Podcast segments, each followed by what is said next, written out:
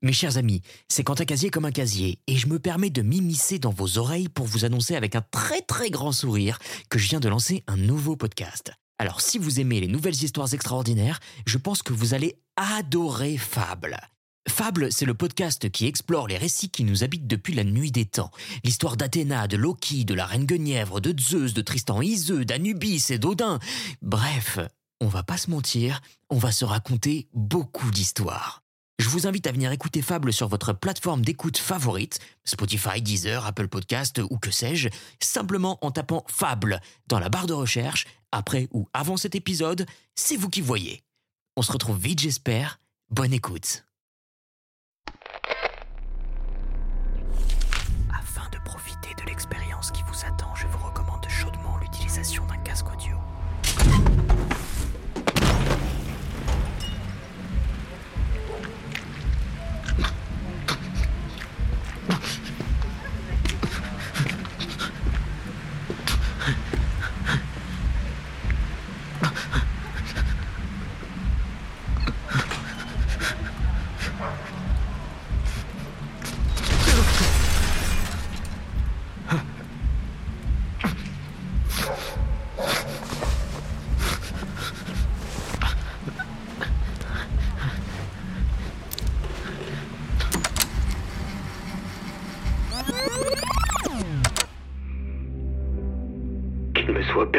Pour le moment, de m'appeler William Wilson. La page vierge étalée devant moi ne doit pas être souillée par mon véritable nom. Ce nom, ce nom n'a été que trop souvent un objet de mépris et d'horreur. Je ne voudrais pas enfermer aujourd'hui le souvenir de mes dernières années d'ineffable misère et d'irrémissible crime. Cette période récente de ma vie a soudainement comporté une odeur de turpitude je veux simplement déterminer l'origine. C'est là, c'est là pour le moment mon seul but. La mort approche et l'ombre qui la devance a jeté une influence adoucissante sur mon cœur. Je soupire en passant à travers la sombre vallée après la sympathie. J'allais dire la pitié de mes semblables. Je voudrais leur persuader que j'ai été l'esclave de circonstances qui défiaient tout contrôle humain. Bien que ce monde ait connu de grandes tentations, jamais l'homme n'a été jusqu'ici tenté de cette façon. Et certainement n'a jamais succombé de cette façon. Est-ce donc pour cela qu'il n'a jamais connu les mêmes souffrances? En vérité, n'ai-je pas vécu dans un rêve? Est-ce que je ne meurs pas victime de l'horreur et du mystère? Les plus étranges de toutes les visions sublunaires Toute vertu s'est détachée de moi en une minute, d'un seul coup, comme un manteau.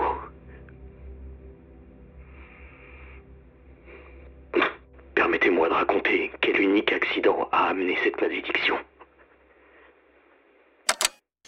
N'es-tu pas mort à ce monde à jamais? À ses honneurs, à ses fleurs, à ses aspirations dorées Et un nuage épais,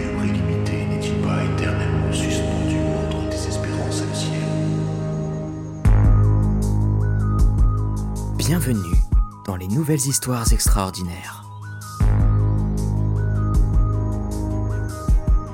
J'espère que vous allez bien. Je ne sais pas si vous avez déjà entendu parler de William Wilson, un pseudonyme lourd de sens, choisi par notre narrateur pour vous raconter son histoire.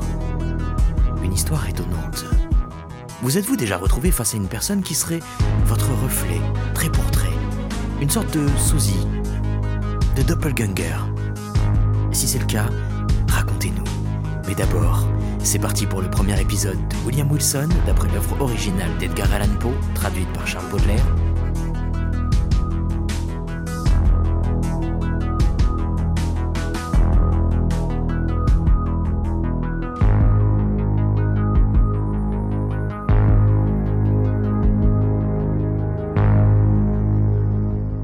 Je suis le descendant d'une race qui s'est distinguée en tout temps par un tempérament imaginatif et facilement excitable. Quand j'avançais en âge, ce caractère se dessina plus fortement. Il devint une cause d'inquiétude sérieuse pour mes amis et de préjudice positif pour moi-même. Je devins volontaire, adonné aux plus sauvage caprice. Je fus la proie des plus indomptables passions. Mes parents, qui étaient d'un esprit faible, ne pouvaient pas faire grand-chose pour arrêter les tendances mauvaises qui me distinguaient. Il y eut de leur côté quelques tentatives mal dirigées qui échouèrent complètement et qui tournèrent pour moi en triomphe complet. À partir de ce moment, ma voix fut une loi domestique. Et à un âge où peu d'enfants ont quitté leur lisière, je fus abandonné à mon libre arbitre et devins le maître de toutes mes actions.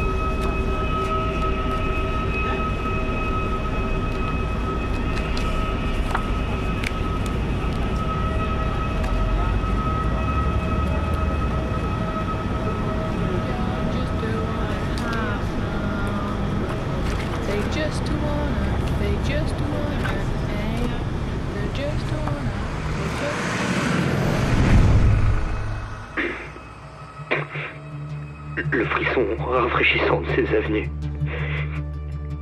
Profondément ombreuse. L'émanation, c'est mille taillis. La note profonde et sourde de la cloche. Déchirant à chaque heure la quiétude de l'atmosphère brune.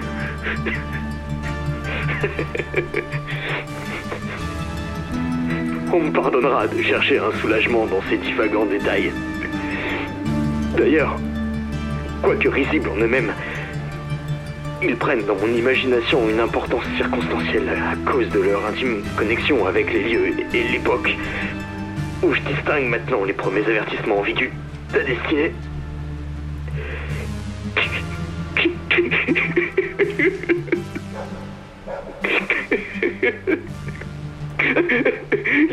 Laissez-moi donc me souvenir.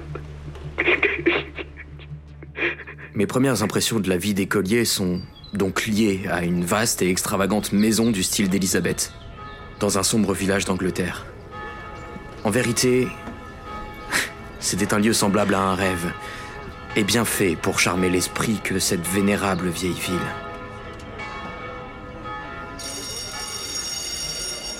La maison, je l'ai dit, était vieille et irrégulière. Nos regards n'allaient au-delà que trois fois par semaine. Une fois chaque samedi, dans l'après-midi, quand on nous permettait de faire de courtes promenades à travers la campagne voisine, et deux fois le dimanche, quand nous allions assister aux offices du soir et du matin dans l'unique église du village.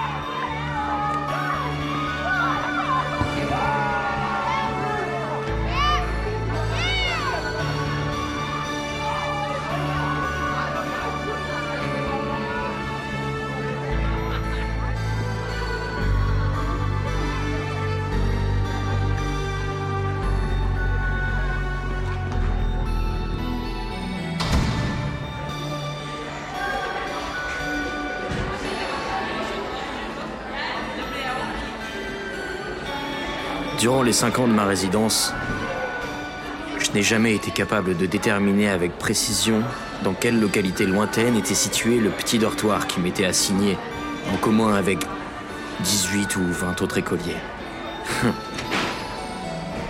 Pour moi, quel véritable palais d'enchantement.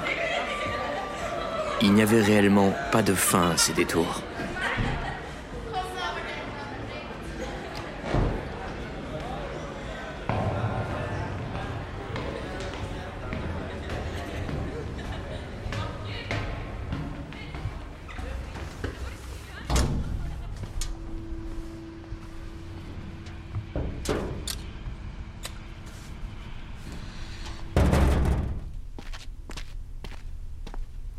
Nature impérieuse fit bientôt de moi un caractère marqué parmi mes camarades.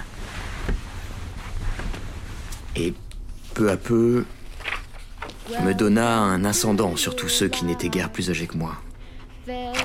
Sur tous, un seul excepté. C'était un élève qui, sans aucune parenté avec moi, portait le même nom de baptême et le même nom de famille. Circonstance peu remarquable en soi, car le mien, malgré la noblesse de mon origine, était une de ces appellations vulgaires qui semblent avoir été la propriété commune de la foule.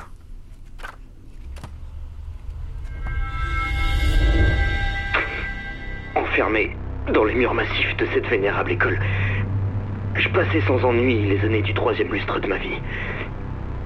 Toutefois, je dois croire que mon premier développement intellectuel fut, en grande partie, peu ordinaire et même déréglé.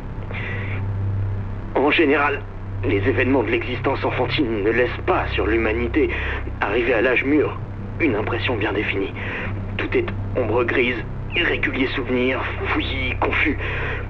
Pour moi, il n'en est pas ainsi. Le réveil du matin, l'ordre du coucher, les leçons à apprendre, les récitations, les demi-congés périodiques et les promenades. Ah, La cour de récréation avec ses querelles, ses passe-temps, ses intrigues.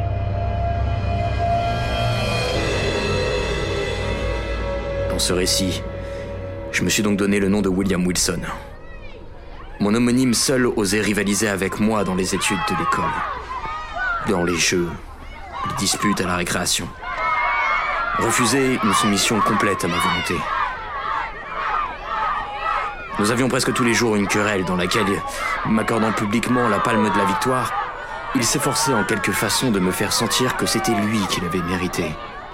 Il mêlait à ses outrages certains airs d'affectuosité, de protection les plus déplaisants du monde.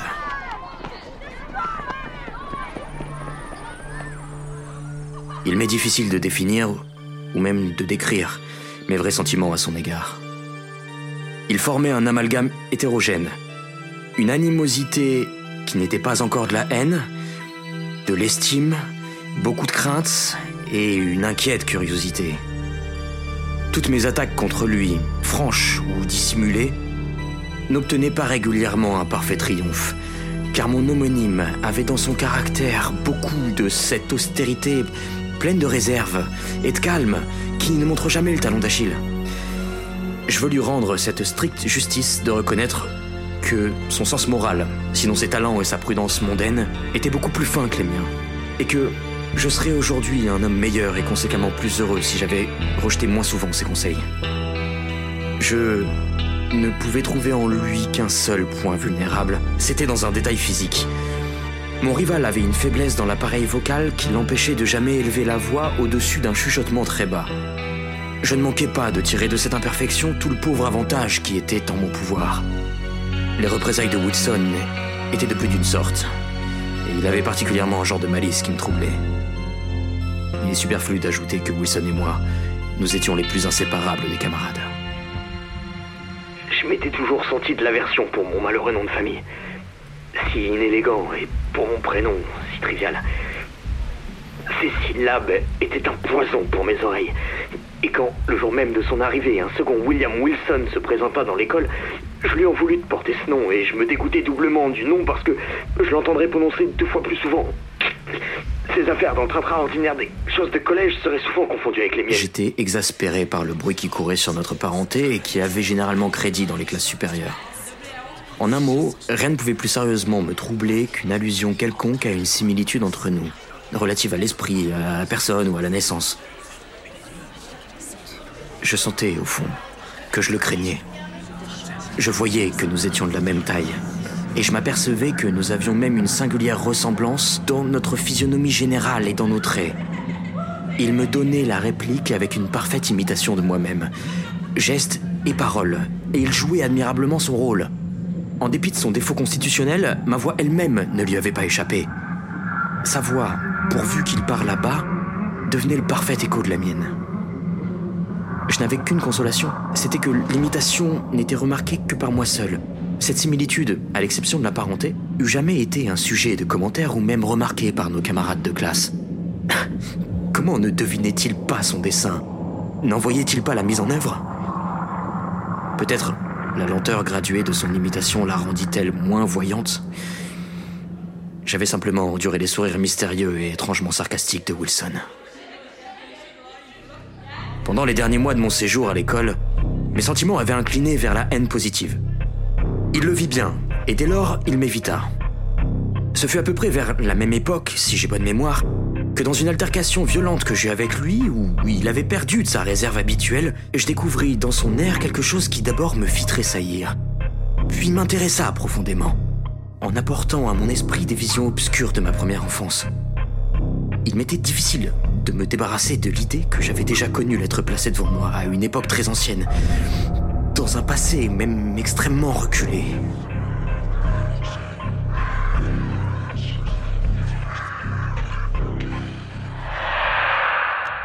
Une nuit, immédiatement après l'altercation dont j'ai parlé, profitant de ce que tout le monde était plongé dans le sommeil, je me levai de mon lit et une lampe à la main, je me glissai à travers un labyrinthe des trois passages, de ma chambre à coucher vers celle de Wilson. J'avais l'idée de mettre mon plan à exécution.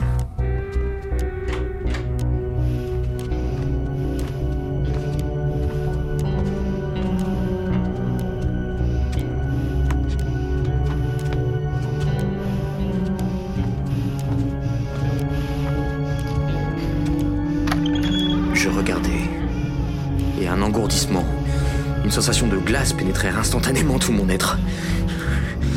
J- J'abaissai la lampe encore plus près de sa face.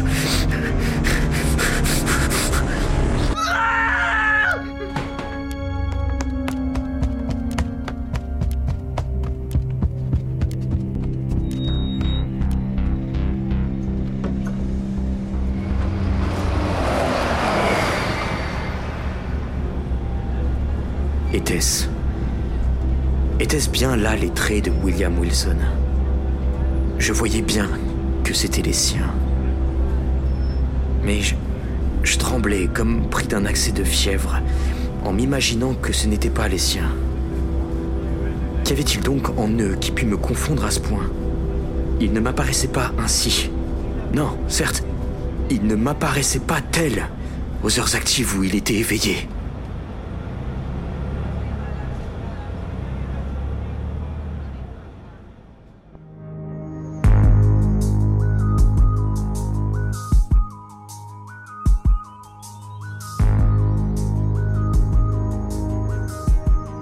C'était le premier épisode de William Wilson, nouvelle histoire extraordinaire, réalisation, voix et mixage, Quentin Casier. Musique originale, Philippe Betneau, avec la participation d'Alma. Si notre travail vous plaît, n'hésitez pas à nous laisser un avis ou un commentaire pour nous soutenir.